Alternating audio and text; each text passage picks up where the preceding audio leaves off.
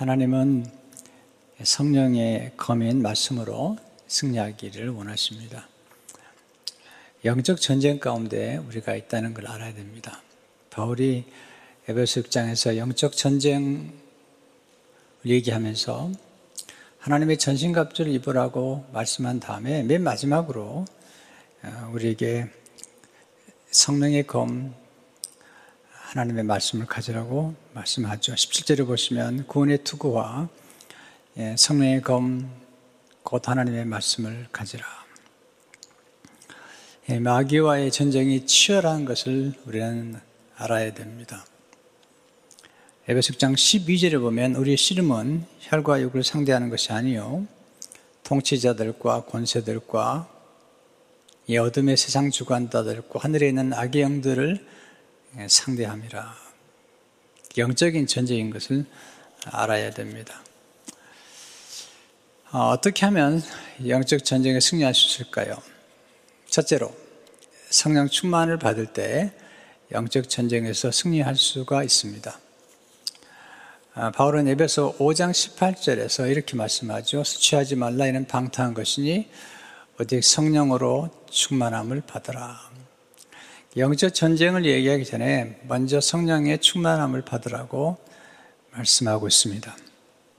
왜냐하면 우리가 싸우는 영적 전쟁은 육의 힘으로 싸울 수 있는 게 아니기 때문에 오직 성령의 능력으로만이 승리할 수 있기 때문이죠. 예수님께서 마귀의 시험을 받으시기 전에 먼저 성령의 충만함을 받으시죠. 세례를 받으시고 성령이 비둘기처럼 임하시고 그리고 하나님께서 이는 내 사랑하는 아들이라고 하는 인치심을 주신 다음에 그리고 마귀의 시험을 받으러 가시죠. 그래서 마태음 4장 1절을 보시면 그때 예수께서 성령에게 이끌려 마귀에게 시험을 받으러 광야로 가사 마귀가 옛뱀 마귀가 첫 번째 아담을 유혹했잖아요. 그리고 두 번째 아담이신 예수님도 유혹하려고 하는 거죠.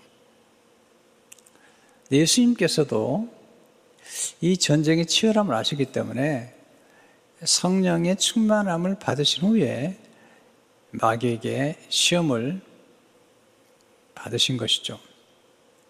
그렇다면 우리는 말할 것도 없죠. 예수님도 마귀가 시험을 했다면 우리를 공격하는 것은 뭐 당연한 것이죠.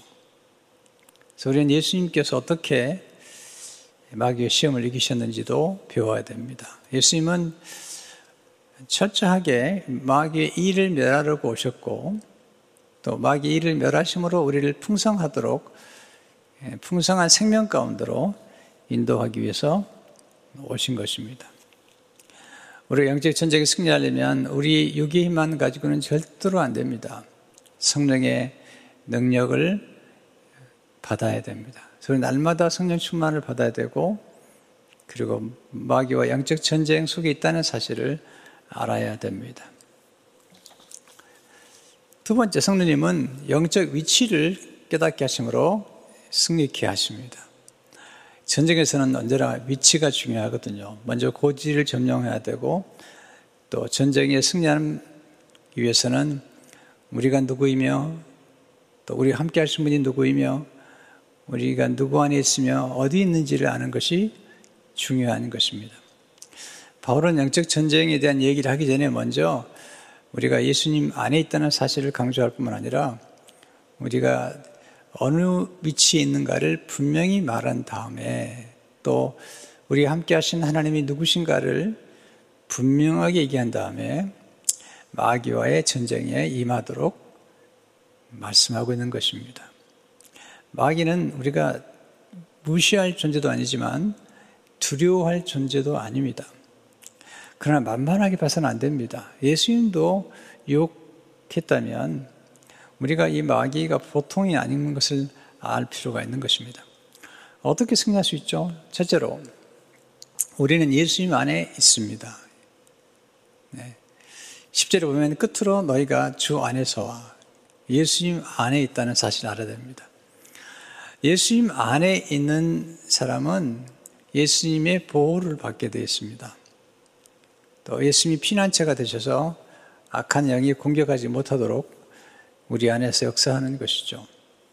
마귀가 하는 일은 우리 생각을 혼미케 해서 우리가 어려움을 겪거나 시험에 들거나 몸이 아프거나 그러면 우리로 하여금 우리가 누구인가를 망각하게 만들고 또 우리가 예수님 안에 있다는 사실을 망각하게 만드는 거예요. 성령님은 우리가 예수님 안에 있다는 사실을 자꾸 상기시켜 주시는 것입니다. 두 번째, 우리는 영적으로 예수님과 함께 하늘에 앉아 있습니다. 이 말씀이 너무 신비로웠어요. 예수님 믿고 에베소서 읽다가 내가 지금 땅에 살고 있는데 영적으로 하늘에 앉아 있다는 것입니다. 에베소 2장 5절 6절을 보게 되면 허물로 죽은 우리를 그리스도와 함께 살리셨고 너희는 은혜로 구원을 받은 것이라 또 함께 일으키사 그리스도 예수 안에서 함께 하늘에 앉히시니 이거 영적인 신비예요. 우리가 예수님을 믿는 순간 예수님과 함께 십자가에 죽고 다시 살아나고 예수님과 함께 하늘에 오른바되고 하늘에 함께 앉아 있다는 것입니다. 그러니까 우리가 영적으로 우리는 굉장히 고지를 점령한 것이죠. 이걸 기억하는 게 중요합니다. 세 번째, 우리는 예수님이 보내신 성령의 능력으로 강합니다. 10절을 보시면 그 힘의 능력으로 강건해지고 이 그 힘의 능력은 육의 힘이 아닙니다. 성령님의 능력인 것입니다. 바울은 예수님 안에 가면 예수님의 힘의 능력으로 강건해진다는 사실을 알고 있었던 것입니다. 여러분, 전쟁에서 중요한 것은 힘이죠. 네, 어, 누가 더 힘 있느냐가 중요하잖아요. 이 세상은 힘의 싸움이에요. 무력하면 지는 것입니다. 근데 영적 전쟁은 유기 힘으로 싸우는 게 아니고 성령의 능력으로 우리가 승리할 수가 있습니다. 예수님께서 제자들을 떠나서 승천하시면서 제자들에게 부탁하신 게 뭘까요? 성령의 능력을 받기 전까지는 아무것도 하지 말라는 겁니다. 왜냐하면 제자들이 해야 할 영혼 구원과 선교와 영적 전쟁은 제자들의 힘으로 할 수 있는 게 아니라는 것이죠. 하나님의 선교라고 그러잖아요. 하나님이 하시는 거예요. 그렇기 때문에 성령의 능력을 먼저 받으라. 그래서 사도행 1장 8절에 보면 오직 성령이 너에게 마시면 너희가 권능을 받고 바울은 혼자 일하지 않습니다. 자기 힘으로 일하지 않습니다. 언제나 성령의 능력을 힘입어서 사역하는 것을 보게 됩니다. 문제는 인생은 공급의 문제죠. 예, 공급이 단절되면 모든 게 힘들잖아요. 전기가 끊어진다고 생각해 보세요. 요즘 아, 코로나 때문에 경제가 어려우면서 미국 사람들 가운데 실업자가 많이 나왔잖아요. 이 심각해진 문제가 뭐냐면 이제 경제가 어려워지니까 이 전기비료를 낼 수가 없는 거예요. 전기가 끊기고 가스가 끊기면 참 어려워지는 거잖아요. 인생의 문제는 공급의 문제뿐만 아니라 지속적으로 공급을 받는 게 중요하거든요. 어떻게 가능하죠? 하나님으로부터 지속적인 공급을 받는 것, 그것은 기도로만이 가능하죠. 바울이 영적 전쟁을 얘기하는 중에 성령님의 검에 대해서 얘기할 뿐만 아니라 마지막 가서는 또 기도를 강조하죠. 에베소 장 18절을 보시면 모든 기도와 간구를 하되 항상 성령 안에서 기도하라. 우리가 하나님의 능력을 공급받는 도관. 자, 우리가 수도물을 쓰는데 수도물이 그냥 오는 게 아니잖아요. 네, 수도관. 예, 수도관을 통해서 물이 오는 것처럼 예, 하나님께서 우리에게 능력을 공급하시고 또 생수를 생명수를 공급하실 때 이 도관 예, 도관을 통해서 공급하시죠. 그게 기도입니다. 기도. 기도는 생명줄입니다. 기도는 하나님의 능력을 공급받는 원천입니다. 기도를 놓치면 다 놓치는 겁니다. 예수님께서 제자들이 귀신을 쫓아내지 못하잖아요. 한 아버지가 귀신 들린 아들을 데려왔는데 제자들이 쫓아내지를 못하는 겁니다. 예수님께서 쫓아내시면서 제자들을 가르치시죠. 나중에 물어보잖아요. 예수님께 조용히 와서 예수님 왜 우리는 쫓아내지 못했습니까? 예수님께서 중요한 말씀하시죠. 기도 외에는 이런 유가 나갈 수 없느니라. 자, 우리가 예수님의 이름으로 귀신을 쫓아냅니다. 그리고 동시에 우리에게는 능력이 필요합니다. 그 능력은 기도에 있습니다. 제가 수요일마다 지금 함께 모여서 심야 기도를 합니다. 제가 이 기도의 끈을 놓치지 않습니다. 오늘 새벽에 기도하고 또 금요일에도 드리지만 지금 우리가 수요일 날 함께 모여서 기도하는 까닭은 하나님의 공급을 계속 받기 위한 것입니다. 하나님의 공급은 물질만 공급해 주는 게 아니라 영적인 능력도 공급해 주죠. 아니, 여러분, 기도하면 하나님께서 물질적인 축복이나 공급도 허락해 주시잖아요. 모든 건 하나님께로부터 오는 것입니다. 호흡도, 그리고 능력도, 그리고 아이디어도. 자, 성령님은 지혜와 총명의 영이세요.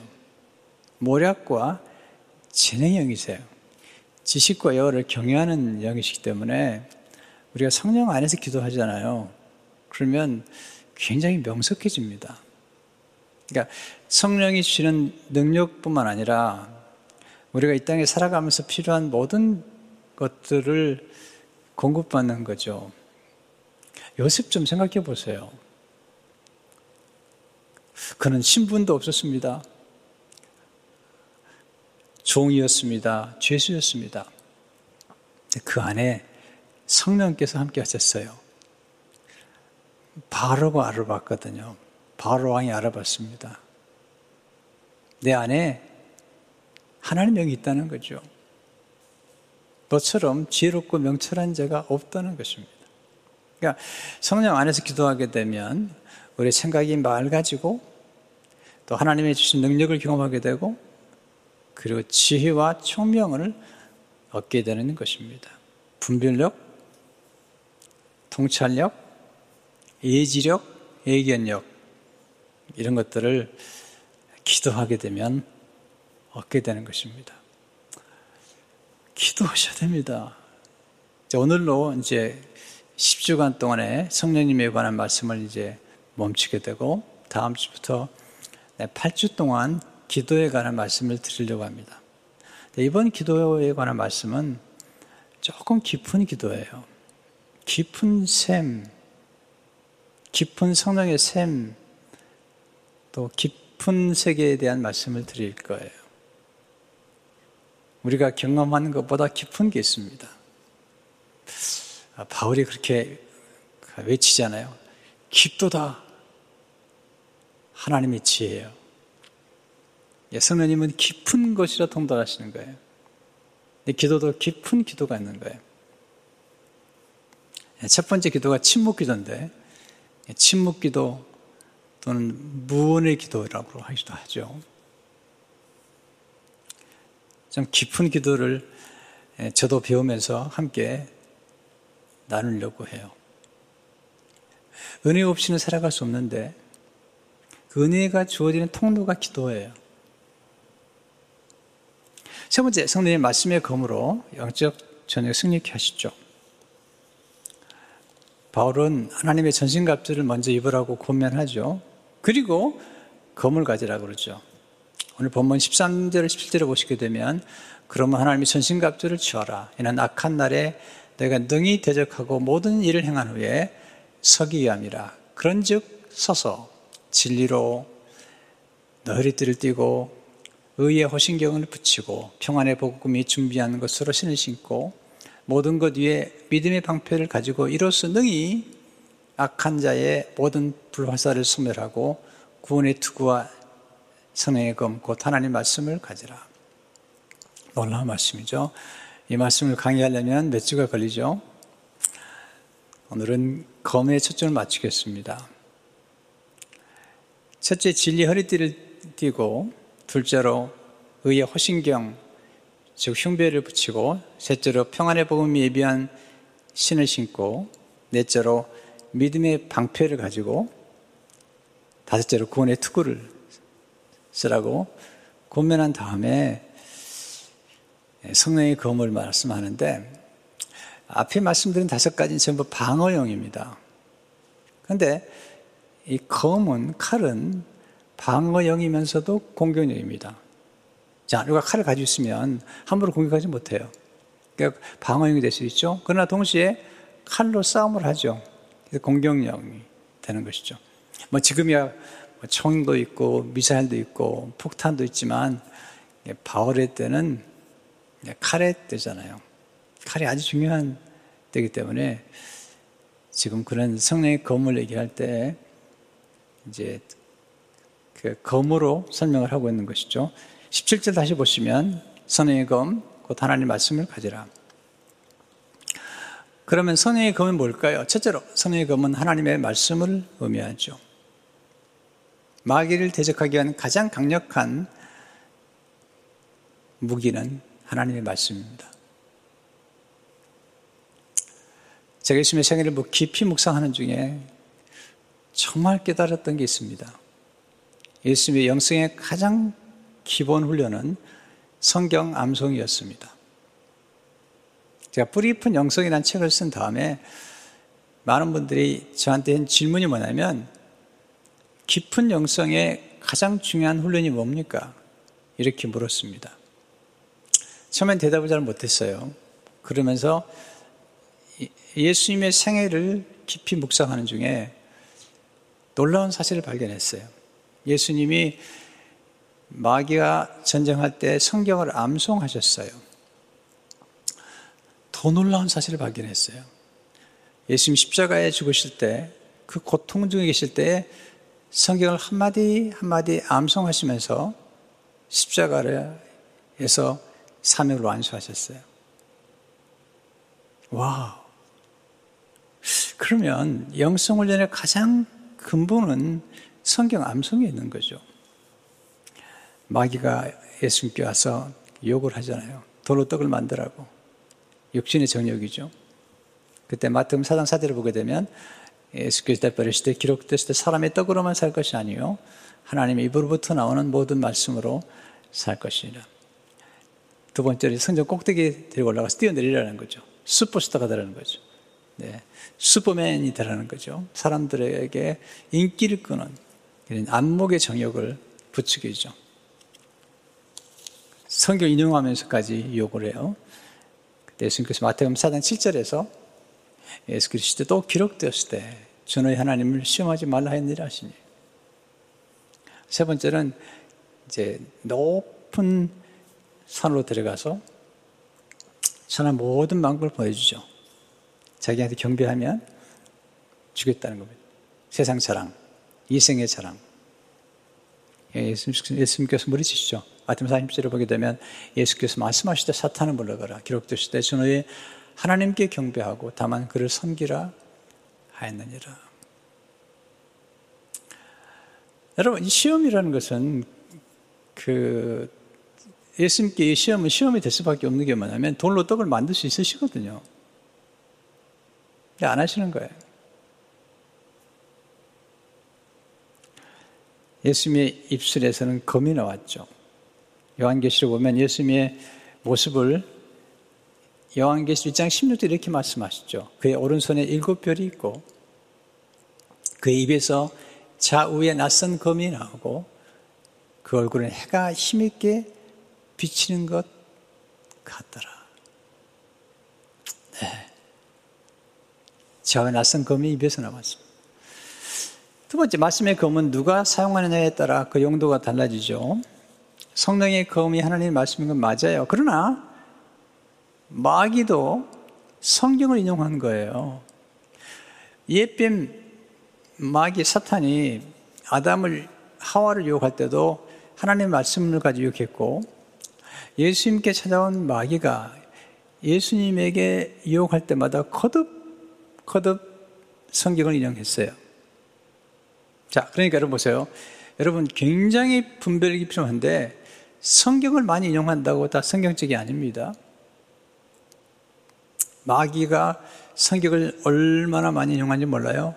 이단들이 얼마나 많이 인용한지 몰라요. 네, 여호와 증인들이 성경 말씀을 잘 인용하는 거예요. 신천지가 그렇게 말씀만 인용하는 거예요. 성경을 잘 깨달아야 됩니다. 그래서 정말 정확한 분별력을 가진 그런 성경 교사가 필요해요. 이 지금 시대에는 성경을 정확하게 이해하고 연구한 그런 목회자 또는 평신도 지도자들이 필요해요.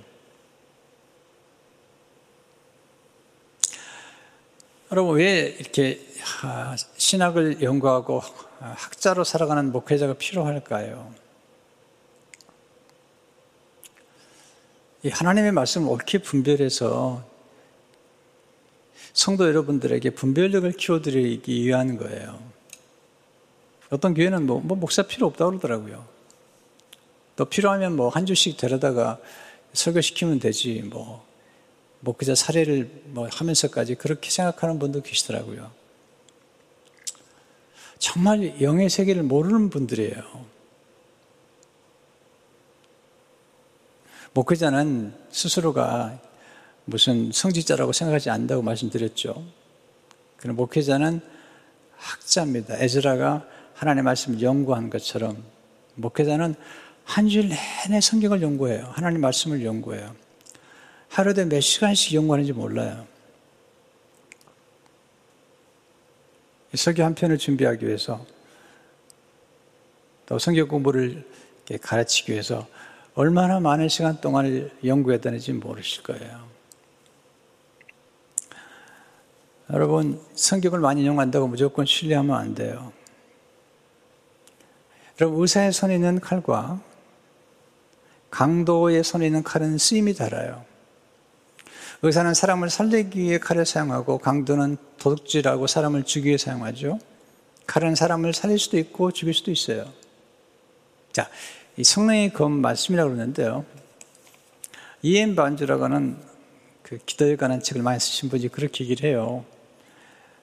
어떤 목사의 설교는 사람을 살리지만 어떤 목사의 설교는 사람의 영혼을 죽일 수 있다. 바울이 얘기하죠. 바울이 얘기하죠. 자, 들어보세요. 바울이 얘기하죠. 고린도서 3장 6절을 보세요. 그가 또한 우리 새 언약의 일꾼 되기에 만족하게 하셨으니 율법 조문하지 아니하고 오직 영으로 하면이 율법 조문은 죽이는 것이요.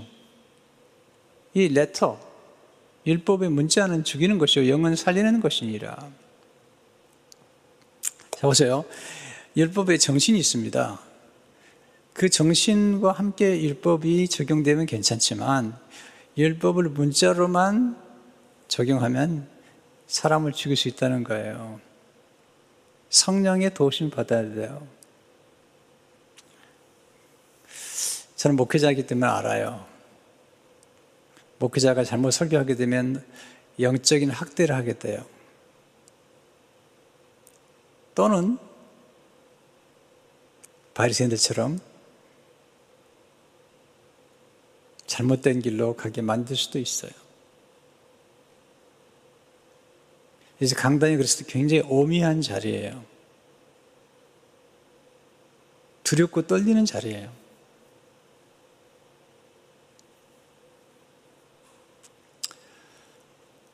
아, 교회도 마찬가지예요. 교회에서 일할 때 교회 안에 헌법이나 헌장이나 규정이 있는 거죠. 있는데 중요한 게 있어요.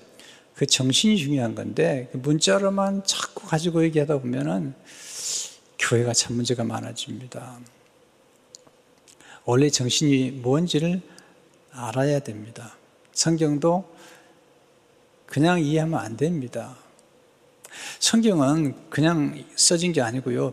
비유가 있고, 은유가 있고, 시가 있고, 네. 여러 가지 장르가 있는 것입니다. 예를 들면 예수님께서 비유로 말씀하시잖아요. 내 눈이 범죄거든 내 눈을 빼어내 버리라. 그건 눈을 빼라는 얘기 아닙니다. 예수님 얼마나 많은 비유를 사용하셨어요.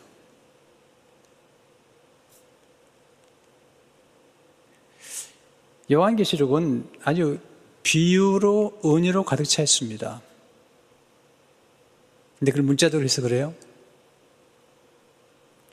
네, 그러니까 문제가 되는 거죠. 14만 4천이라는 숫자를 가지고 이 신천기가 얼마나 사람들을 잘못된 길로 가게 합니까? 보세요.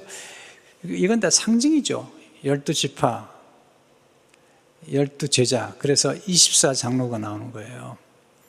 그래서 12 곱하기 12를 곱하면 144가 나오죠. 거기다 천을 곱하면 14만 4천이 돼가지고 그것이 신약과 구약에 믿는 성도의 하나의 심볼릭한 숫자인 거예요.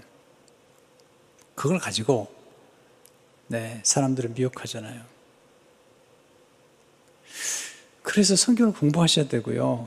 또 성경을 공부할 때 성경이 어떻게 쓰여졌는지 이것이 역사인지 사실인지 아니면 비유인지 예수님께서 비유로 말씀하여 가라사대 얼마나 비유로 많이 말씀하셨어요. 하나님 나라는 겨자씨와 같다. 하나님 나라는 누룩 같다. 네, 이렇게 말씀하시잖아요. 그런 것들을 잘 이해하는 것이 필요한 것입니다. 성령님이 꼭 함께 하셔야 돼요. 또 하나님의 말씀을 준비할 때부터 그리고 증거할 모든 과정에서 성령의 도우심이 필요하죠. 왜냐하면 성령이 함께 하셔야만이 영혼을 살리기 때문이죠.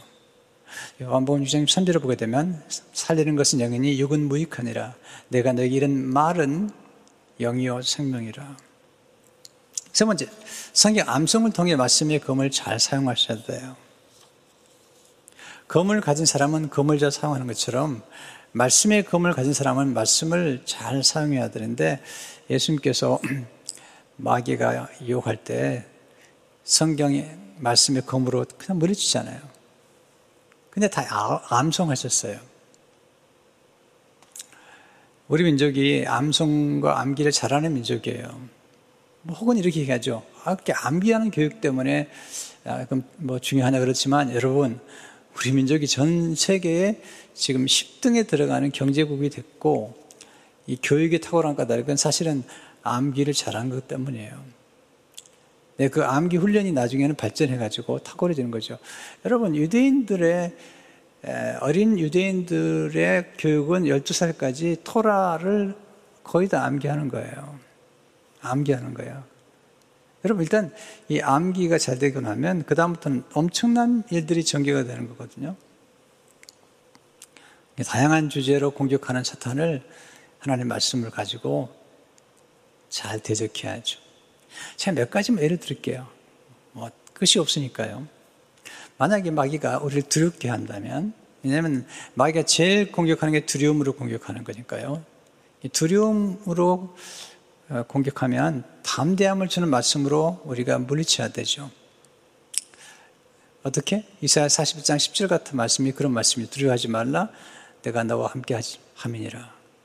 놀라지 말라. 나는 내 하나님이 됨이라. 내가 너를 하라 참으로 너를 도와주리라. 그 다음으로 많이 공격하는 게 뭐냐면 염려로 공격을 많이 하잖아요. 염려로. 염려로 공격하게 되면 네, 우리에게 평강을 주시는 말씀으로 물리쳐야죠. 빌리보 사장 6절 7절의 말씀 보시면 아무것도 염려하지 말고 다만 모든 일에 기도와 간구로 너희 구할 것을 감사함으로 하나님께 아뢰라. 그러면 모든 지각에 뛰어난 하나님 평강이 그리스도 예수 안에서 너희 마음과 생각을 지키시리라. 또 제일 많이 공격하면 교만. 교만을 부추기죠. 교만은 망하는 거예요. 네, C.S. 루이스가 말한 것처럼 교만은 모든 죄의 뿌리의 뿌리. 그럼 교만은 우리를 공격할 때 겸손케 하는 말씀을 물리쳐야죠. 저는 야고보 사장 6절, 6절 말씀을 자주 생각하죠. 그러나 더 큰 은혜를 주시나니 그럼 이랬을 때 하나님이 교만한 자를 물리치시고 겸손한 자에게 은혜를 주신다. 하였느니라. 자만 18장 12절을 보세요. 사람의 마음에 교만은 멸망의 선봉이요 겸손은 전기의 길잡이니라. 또 욕심, 탐심. 자, 욕심과 탐심에서 시기와 질투가 나오는 거예요. 자족에 주는 자족의 말씀으로 물리쳐야죠. 자, 인간이라는 게 욕심이 얼마나 많은지 몰라요. 하나님이 아, 아담 하와에게 에덴 동산에 모든 걸 주신 겁니다, 모든 걸. 근데 하나님이 그만 그 한 가지 안 준다고 그 원망하잖아요. 빌보사 12절에 보면 내가 궁핍함으로 말하는 것이 아니니라. 어떤 형편이든지 나는 제독하기를 배웠느니. 자, 핍절의식과 만약에 핍절의식으로 공격하면 풍부의식으로 물리쳐야 되죠. 자꾸 핍절의식은요, 우리를 불안하게 만들어요. 남의 것까지 빼앗으려고 그러고요. 자꾸 쌓아, 쌓아두려고 그러고. 근데 위험하죠. 네, 빌보스 19절을 보게 되면 나의 하나님 그리스도 예수 안에서 영광 가운데 그 풍성한 대로 너의 모든 쓸 것을 채우시리라. 풍성한 대로. 저는 풍부시기 가지고 살아요. 그러니까 늘 하나님께서 풍부의식을 갖고 사니까 하나님이 그런 은혜를 베푸시는 것 같아요. 여러 가지 면에서 풍부의식, 충만의식, 네, 그런 의식을 갖고 사니까 목회를 하면서도 그런 경험을 참 많이 해요. 정말 많이 해요. 필요할 때마다 하나님께 기도하죠. 이 말씀 붙잡고 기도해요. 빌리바 사단 19절의 말씀. 나의 하나님이 그리스도 예수 안에서 그 영광 중에 그 풍성한 대로 내 모든 쓸 것을 채워주리라. 이걸 붙잡고 기도했어요. 지금까지 너무나 풍성한 목회를 경험했어요. 분노, 온유한 말씀으로 물리쳐야죠. 분노가, 의분은 좋은 거지만 보통 분노, 의분하지 않고 화를 내잖아요. 화병에 걸렸잖아요. 이게 온유의 말씀으로 우리가 이겨내야 됩니다. 자만 16장 32절에 오면 노하기를 더디하는 자는 용사보다 낫고 이 말씀 참 좋아요. 마태 5장에 온유한 자는 복이 있나니 또 조급함. 조급함은 인내의 말씀을 물리쳐야 돼요. 마귀는 항상 조급하게 만들어요. 지금 당장. 네, 투기하게 만들고, 도박하게 만들고. 다 그래서 망하는 거예요. 네. 이 돈이라는 것도 칼 같은 거예요. 잘 사용하면 굉장히 좋은 거예요. 잘못 사용하면 망하는 거예요. 하나님이 주신 물질을 청지기적 정신을 가지고 살면 그 돈이 선한 데 쓰임 받을 수가 있는 거죠. 대부분이 망하는 이유가 뭔지 아십니까? 조급한 거죠. 아, 투기하라. 투자하라고 그러면 투기, 투자가 투기예요. 거의 갬블입니다. 아, 1년 만에 얼마를 벌고, 2년 만에 얼마를. 다 사기입니다, 사기. 네, 사기꾼들이 쓰는 방법이에요. 하나님 나라는 절대로 그렇지 않습니다. 그런 법이 없습니다.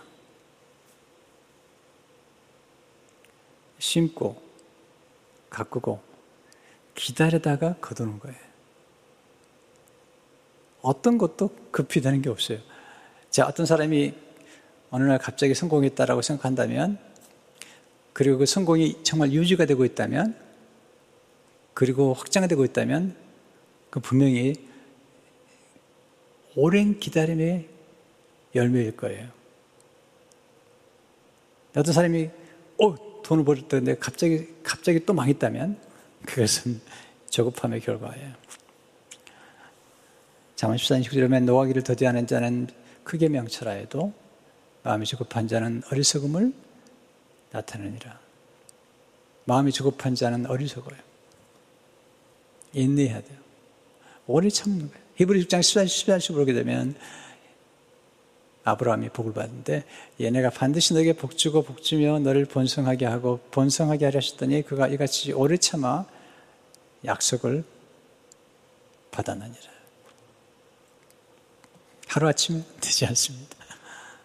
저는 목회자의 길을 고등학교 2학년 때 가기로 하고 그리고 한 번도 다른 생활 해본 적 없습니다. 나의 부르심, 이 부르심의 길을 지금까지 걸어온 거고 앞으로도 끝까지 걸어갈 것입니다. 목회 외에 다른 것을 생각해 본 적이 한 번도 없습니다. 만약에 목회 외에 다른 것을 생각했다면 저는 부르심이 아닐 겁니다.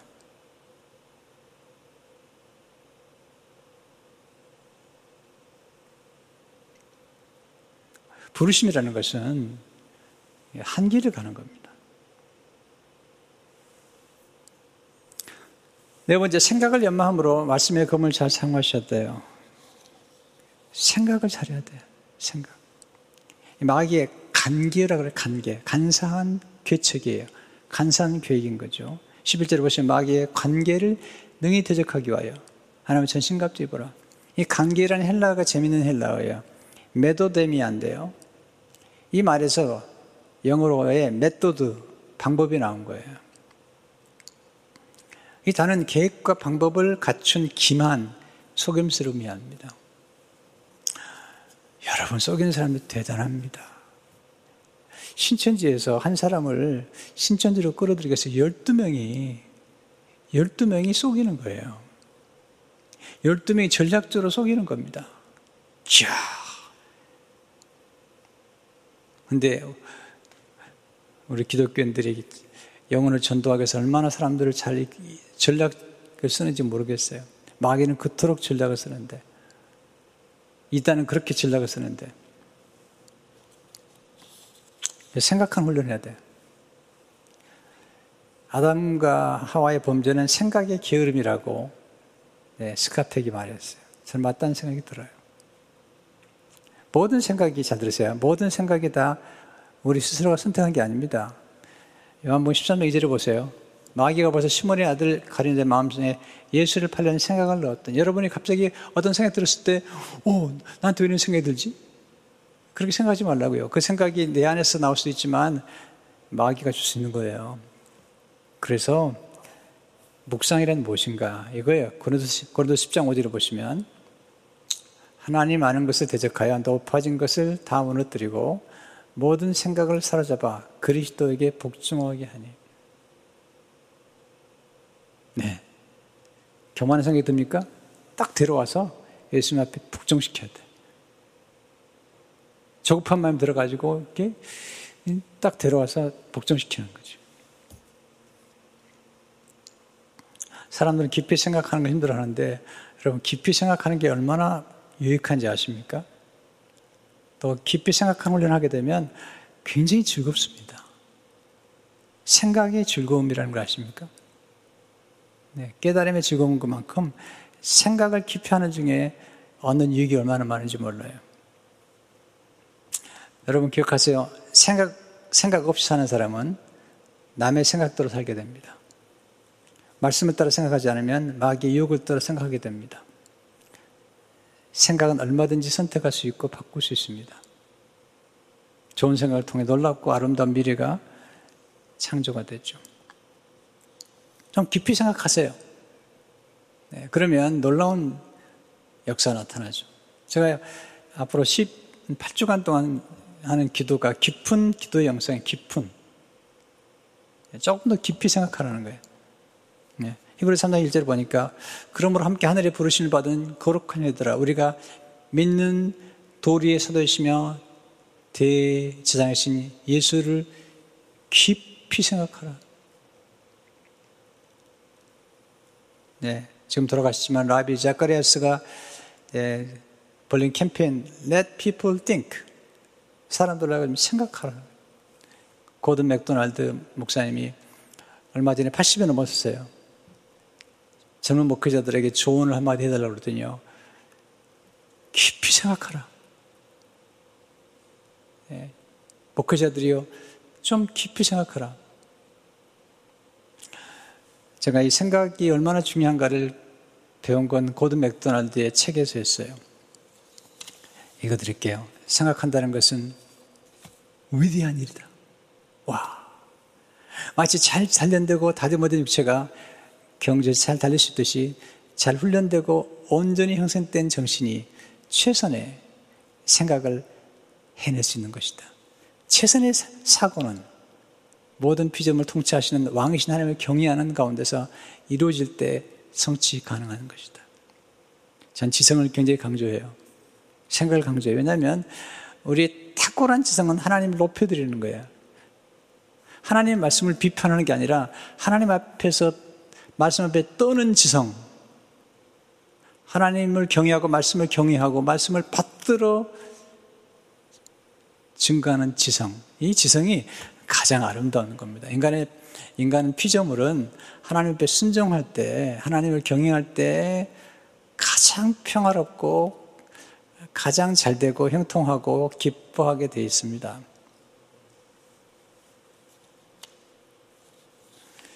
생각한다는 것은 위대한 일인데 위대한 일을 포기하지 마십시오. 저도 한때 생각하는 게 힘들었는데 어느 단계에 들어가면서 생각하는 재료를 알았어요. 생각하는 방법을 알았어요. 놀라운 경험을 했어요. 놀라운 아이디를 깨닫게 됐어요.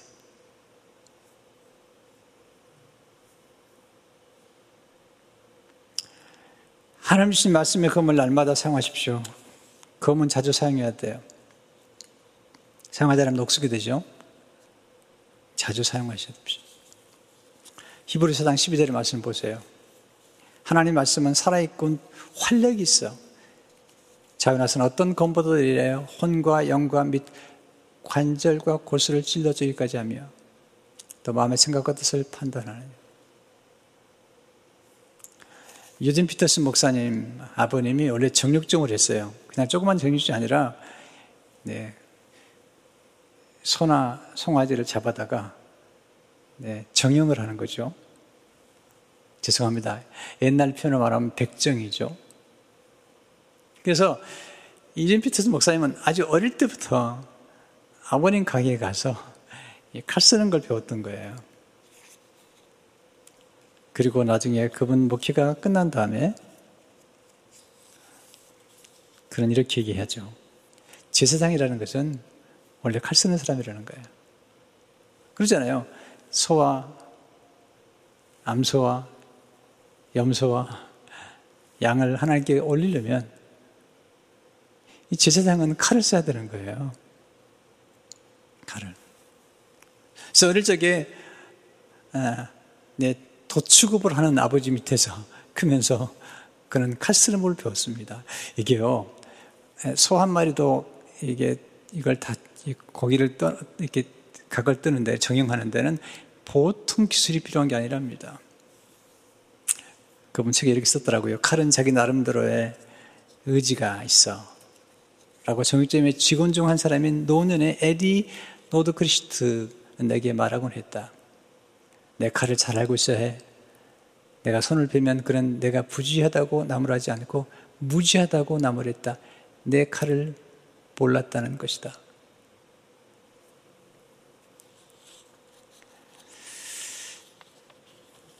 아, 제사장은 칼을 잘 쓰는구나. 근데 여러분과 제가 다 왕 같은 제사장이잖아요. 지금 우리가 써야 될 칼은 뭘까요? 말씀의 칼이죠. 그래서 말씀의 칼로 승리를 해야 돼요. 마귀를 물리쳐야 돼요. 성도 여러분, 지금처럼 혼돈스러운 시대가 없는 것 같아요. 네, 다 말씀을 벗어난 이 세상에 이 엄청난 공중의 권세 잡은 자들이 이 하나님 말씀을 왜곡시켰어요. 다 왜곡시켰습니다. 그래서 우리가 하나님 말씀을 잘 분별하고 그리고 이 세상에 승리해야 돼요. 그런 말씀을 자꾸 암송하셔야 돼요. 묵상하셔야 돼요. 그리고 자꾸 사용하셔야 돼요. 그때 우리는 영적 전에 승리할 수 있습니다. 성령님은 자꾸 우리에게 말씀을 생각나게 하세요. 네, 마귀는 말씀을 절대로 암송 못하게 해요. 예수님 말씀하면 마태 14에 보면 마귀는 우리가 말씀을 받을 때 빼앗아가 버리는 거예요. 여러분들이 오늘 들은 말씀도 빼앗기지 않으려면 오늘 여러분 설교 노트를 잘 보세요. 거기 보면 제가 말씀드리는 내용 나오고 거기에 성결 구절이, 구절이 나오죠. 그것들 기억하세요. 또 암송해 보세요. 사용해 보세요. 네, 기도할 때 사용하고, 전도할 때 사용하고, 선교할 때 사용하고, 아이들을 가르칠 때 사용하고 또 영적으로 상담할 때 사용하고 성경을 가르칠 때 사용하고 사용해 보세요. 빛납니다. 내 사용하다 보면요. 그 말씀이 자기 게 돼요. 소, 자기, 자기 몸에 붙어버리죠. 이걸 말씀의 체득화라고 그래요. 말씀이 육시 된 것처럼 하나님의 말씀이 우리 몸에 체득하게 되는 거죠. 그러면 비행기에서도 묵상이 되고요. 차 타고 가다가도 묵상하면서 기도하게 되고요. 네, 그래서 승리의 역사가 나타나는 것입니다. 성도 여러분, 이 성령의금 하나님 말씀을 가지고 승리하시기를 주의 이름으로 축원합니다. 하나님 아버지, 오늘 주신 말씀을 기억하며 이 말씀의 검 성령을 성경을 암송하고 묵상하고 사용함으로 하나님께 영광이 되게 하시고 약한 시대에 승리할 수 있도록 축복해 주옵소서. 예수 이름으로 기도하옵나이다. 아멘.